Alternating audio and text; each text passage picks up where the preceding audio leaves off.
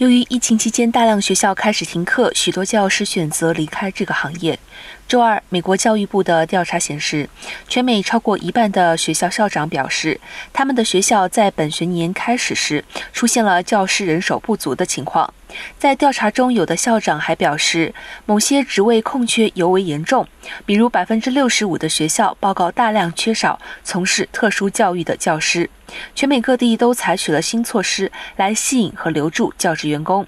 有些地区开始采取四天工作制，以此作为教师的福利；另外一些地区则放宽了部分对于教学资格的要求。